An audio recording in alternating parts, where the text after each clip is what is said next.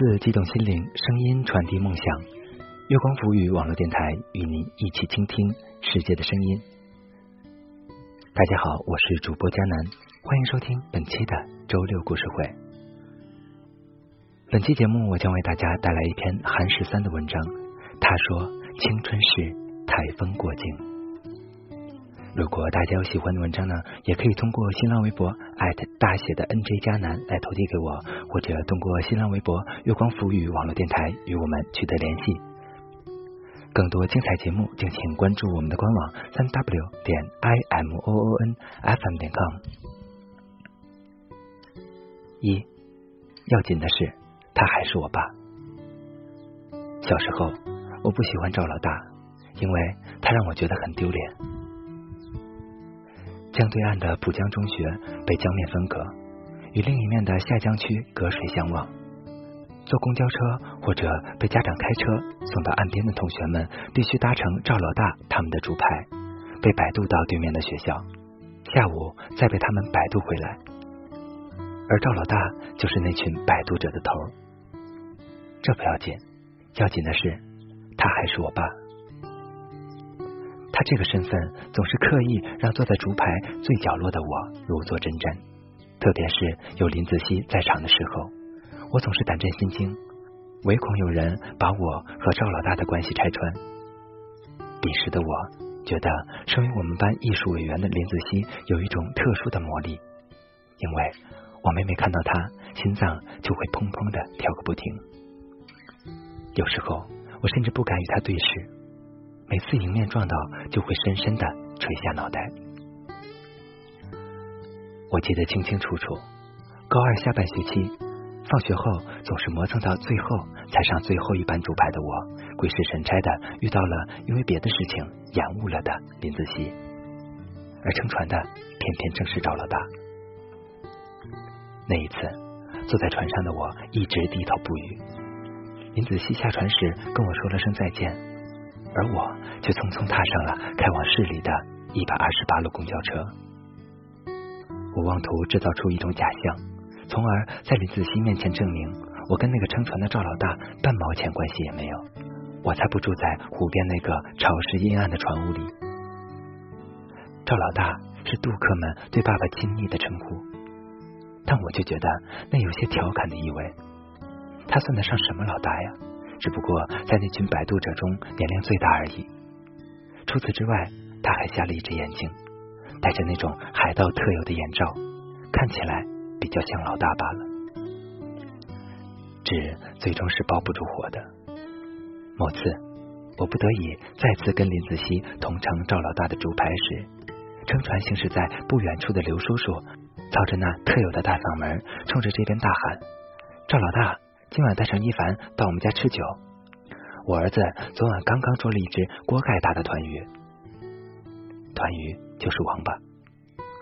我用眼角的余光看见林子熙将目光转向了我，而我只紧紧的盯着自己的脚尖，面红耳赤的像是一个熟透的番茄。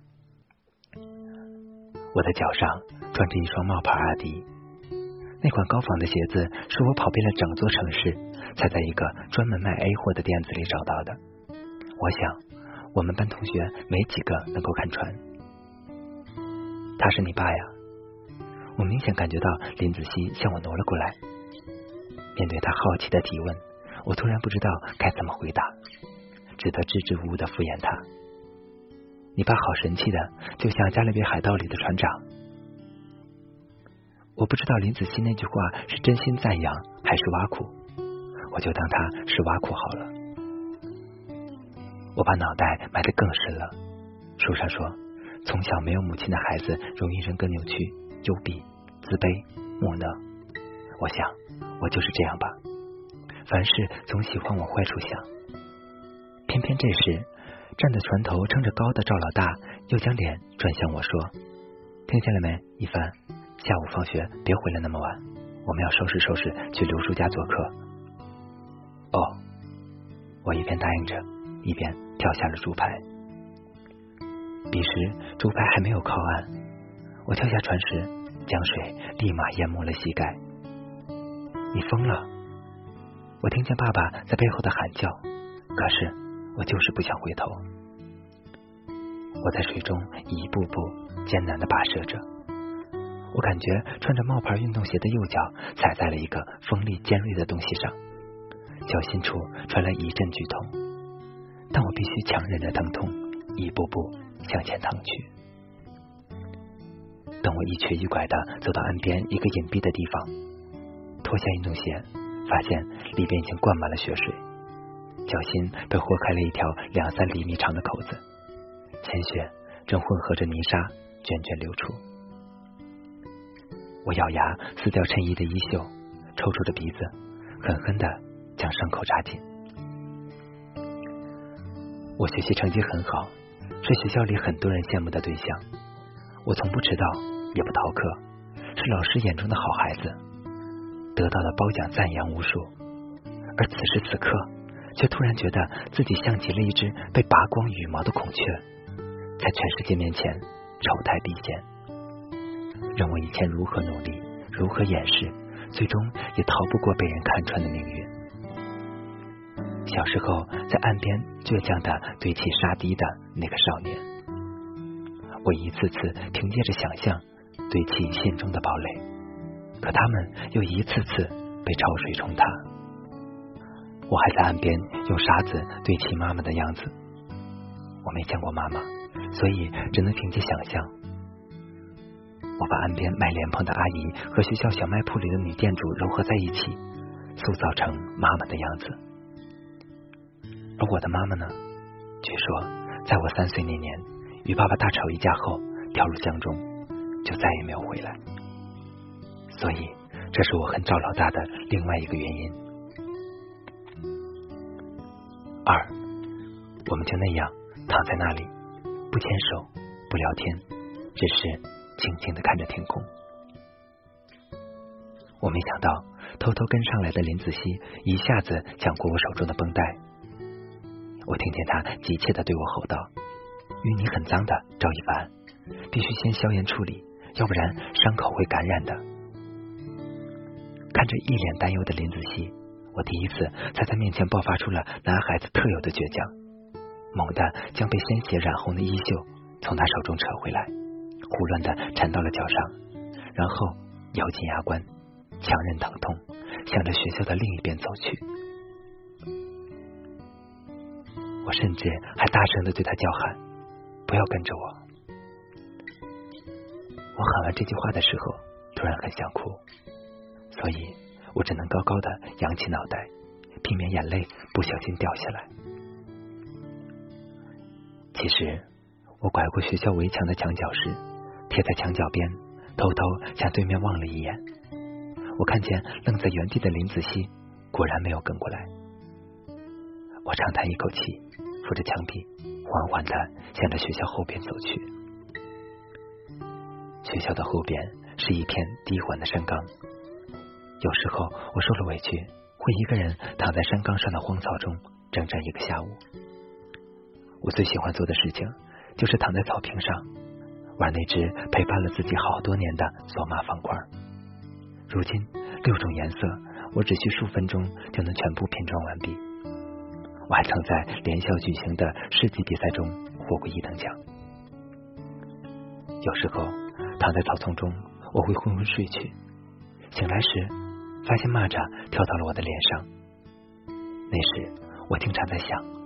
如果有一天林子熙能躺在旁边，跟我一起看一看云卷云舒的天空就好了。我们就那样躺在那里，不牵手，不聊天，只静静的看着天空。可悲的是，就连我做梦梦见跟他在一起时候的自己，都是那样的卑微。二零一一年九月二十三日，我第一次逃课。我没想到赵老大会来找我，而且是林子熙将他带来的。在发现我的脚依旧血流不止后，他完全不顾我在林子熙面前的颜面，一下子背起我便往卫生室的方向跑。常年从事体力劳动的他力气那么大，虽然被他像扛麻包似的扛在肩上的我极力反抗，但最终不是他的对手，只得老老实实的跟他去了卫生室。医生用刺激性很强的酒精为我清洗创口，这样所带来的疼痛如同火烧。他还用小镊子将嵌在伤口里的沙粒一粒粒夹出来。我的额头上满是汗水，却依然强忍着一声不吭。我想，如果我怕疼，身边的林子熙就会更加看不起我了吧？我想，如果我怕疼，身旁的林子熙就会更加看不起我了吧？而在医生包扎完伤口之后，毫无眼色的赵老大居然还猛地在我后脑勺上甩了一巴掌。你难道不知道水底下什么都有吗？望着身旁的林子熙的那一刻，我终于彻底爆发了。我一把推开想要上前搀扶的赵老大，声嘶力竭的对他大吼：“水底下是不是还有我妈妈？”吼完这句，我便冲出了卫生室。我出门的时候，看见玻璃门上映出的赵老大张大了嘴巴，欲言又止的样子。紧紧跟在我身后的林子熙大声的对我喊：“赵一凡，你不能这样对你爸。”我懒得搭理他，尽量加快了脚步。后来林子熙又说了些什么，我就听不见了，就一瘸一拐的撞开门，冲进教室。几秒钟后。林子熙走了上来，他走进来的时候，班上还开始爆发出嘘声。我同桌周小雨甚至还用胳膊撞了我一下，压低声音说：“不错哦，赵一凡，班花都征服了。”那一刻，我本来想爆发的，但最后还是忍了下来。我难过的是，自己仿佛不经意间就连累了林子熙。三。我默默的点头，眼泪掉进了汤水里，激起一层层涟漪。我跟林子熙之间的传言越传越邪乎，也许这跟他本身就引人注目有很大关系。而事实上，自从上次的事情以后，我就再也没有跟他说过一句话。我总是刻意避免与他单独相处。放学回家更晚，早上通常天才微微亮。就乘赵老大送人到对岸买菜的第一班竹排去上学。关于林子熙，我是那样的小心翼翼，生怕别人将他跟我联系在一起。可是骨子里却是那样想跟他接近。与同学之间流传的流言相比，我更怕老师们会相信那些流言。青春懵懂，很多事情也是说不清楚的。但是该来的事情，最终。是躲不过的。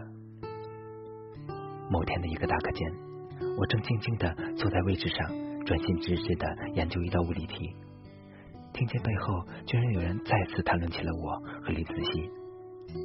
他呀，癞蛤蟆想吃天鹅肉，你不看看自己几斤几两？他爸只是一个乘船的。说话的是个男孩子，名叫吴勋。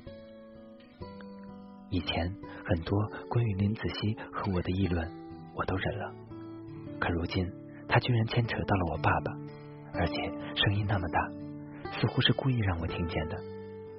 于是我再也忍无可忍，唰的一下从座位上站起来，背靠窗户，狠狠的盯着武勋。要知道，武勋的权威是在我们班公认的，这就像非洲草原上的狮群必须有头狮王一样，他的权威当然不允许我来动摇。吴军轻轻的吹着声口哨，接着就大摇大摆的向我走来了。为了在众人面前表现的潇洒点，他在将我撞了一个踉跄后，走到窗口，单手扶着窗台，猛地一撑身体，一屁股坐在了窗台上。也许是由于做坏事太过心虚，或者是动作大了点儿，这家伙坐上窗台时没坐稳，结果就呼啦一下子直接跌到楼下去了。好在我们班在二楼，吴昕被随后赶到的幺二零急救车拉去了医院。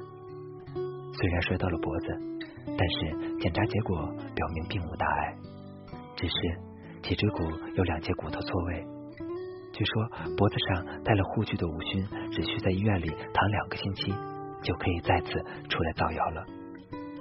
可是五旬落窗的元凶却被诬赖成了我。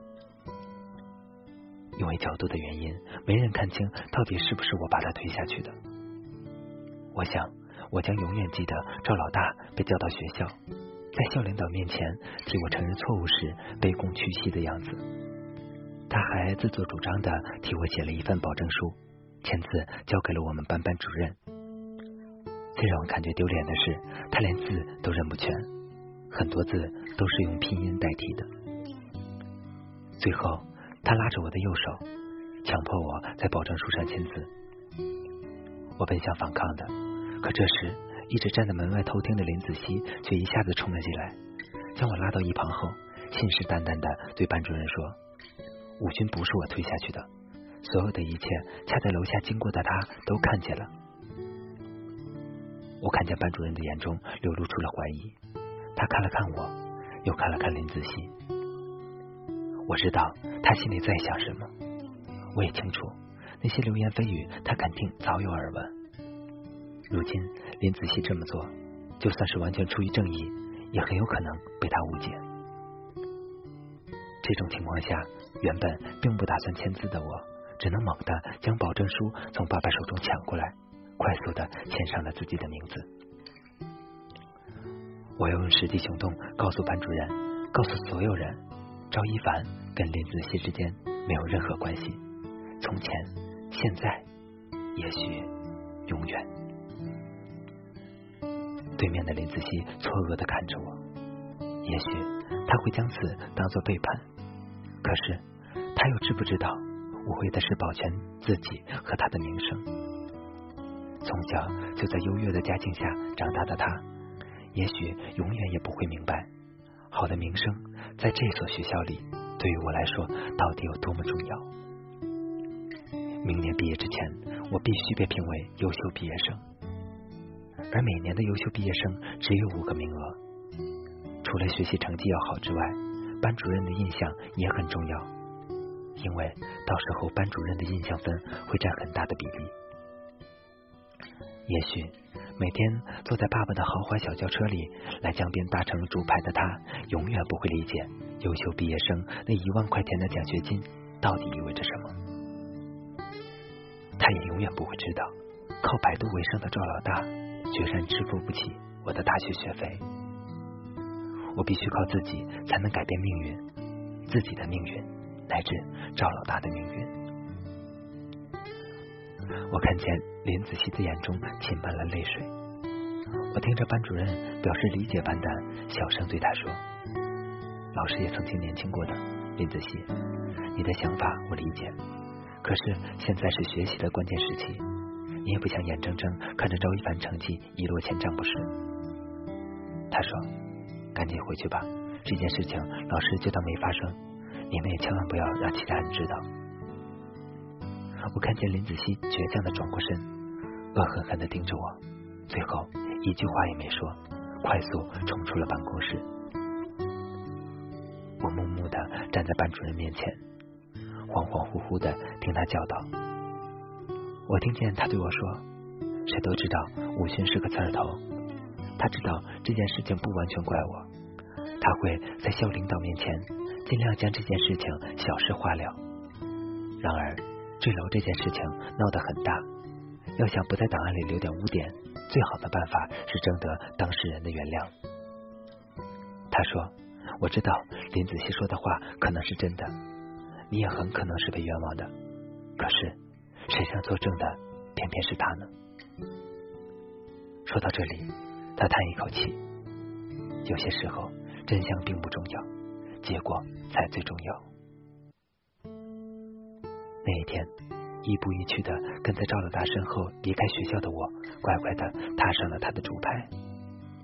那一天，赵老大特意请刘叔叔帮忙做了我最爱吃的红烧河狸。饭间，他破天荒的喝了一杯小酒，拍着我的肩膀对我说：“以后找个机会，一定要给那个姑娘说声对不起。”我默默的点头，眼泪掉进了汤水里。激起一层层涟漪。你不知道我有多恨自己，我恨自己不争气，害自己的父亲在别人面前陪着笑脸卑躬屈膝，恨自己那样懦弱无耻，故意的掩盖事情的真相，只不顾一切想要帮我的林子熙与不顾。想来，爸爸自从母亲跳江之后，就再也没有喝过酒了。据说，正是因为当时的他酒后经常打妈妈，妈妈才最终选择了那条路。望着对面鼾声震天的中年男子，我百感交集。我是恨他的，恨他害死了妈妈，恨他不能像其他孩子的父亲一样是个大老板，能够给自己的孩子提供丰衣足食的生活，让我在同学们面前一样可以趾高气扬，不再那么自卑。可是骨子里，我又是无比的倚仗他的。如果没有他，我甚至不知道自己的方向在哪里。那一晚，我彻夜未眠，我一遍遍的摆弄着那只老旧的数码方块。赵老大穷到买不起一款可以让我打游戏消磨时间的手机。四，真相并不重要，重要的是结果。接下来的几天里，我不敢再像以前一样。上课的时候，趁人不注意，偷偷的看向林子熙的方向。在回到学校的第三天，我终于下定决心去找武勋。我每天下午放学都会买水果送到医院，而以前是显得很小气的赵老大，似乎也变得大方起来。他一边将皱皱巴巴的钞票塞到我手里，一边交代我水果一定要买最新鲜的。除此之外，他还让刘叔叔煲了汤，让我拿给医院里的武勋。一开始，对于我的好，武勋自然不愿意接受。好在刚过了刺头的他，也没有表面上看起来的那么顽固。慢慢的，他开始吃我送去的水果和刘叔叔煲的汤。有一次，一直不愿意开口对我说话的他，甚至还向我丢过来一个苹果。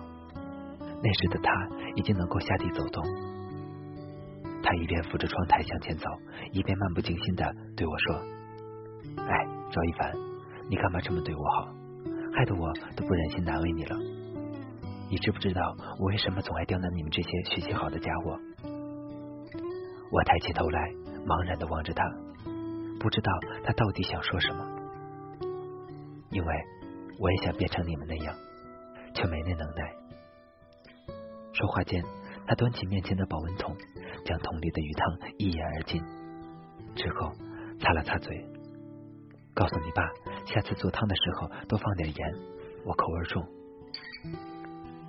我想，我将永远记得出院后的吴勋在课堂上演讲时的情形。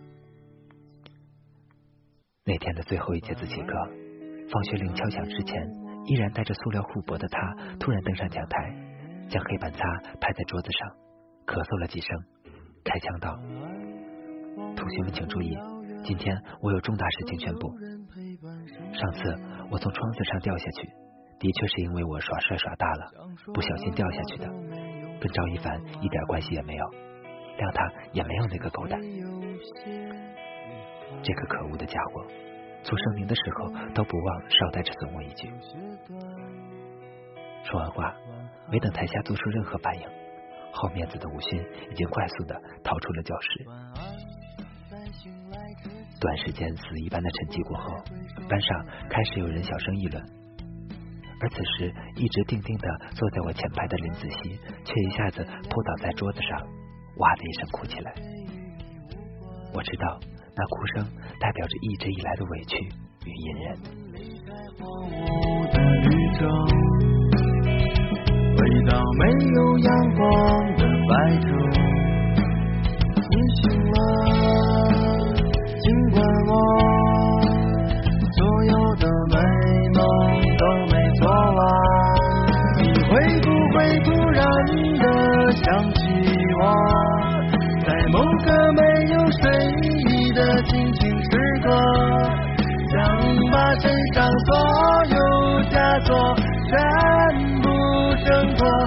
只为自己做了选择，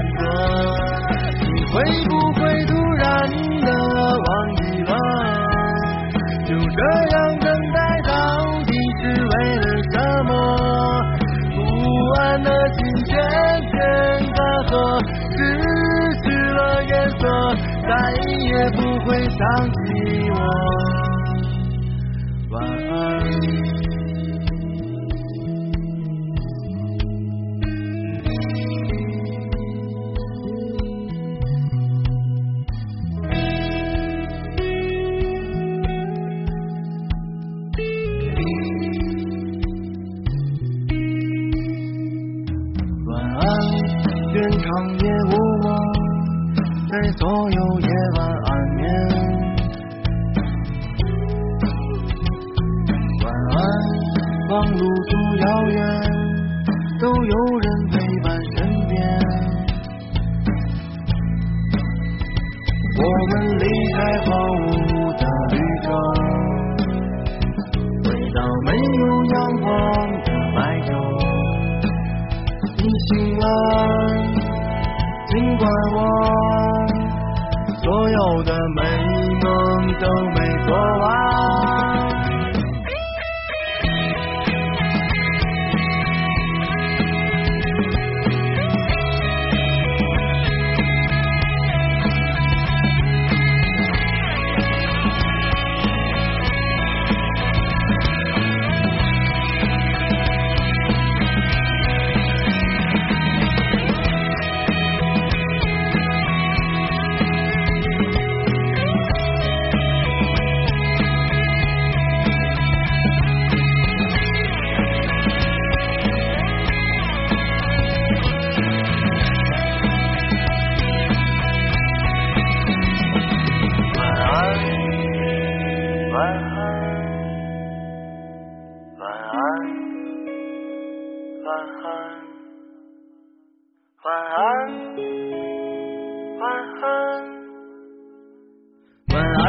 沉睡自己告别。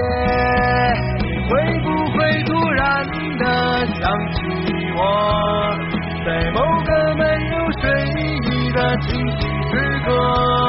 想把身上所有枷锁全部挣脱，只为自己做了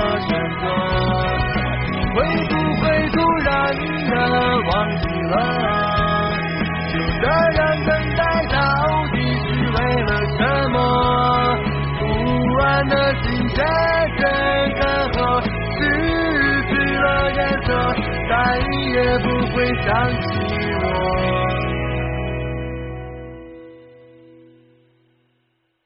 晚安，愿长夜无梦，在所有夜晚安眠。晚安，望路途遥远，都有人陪伴身边。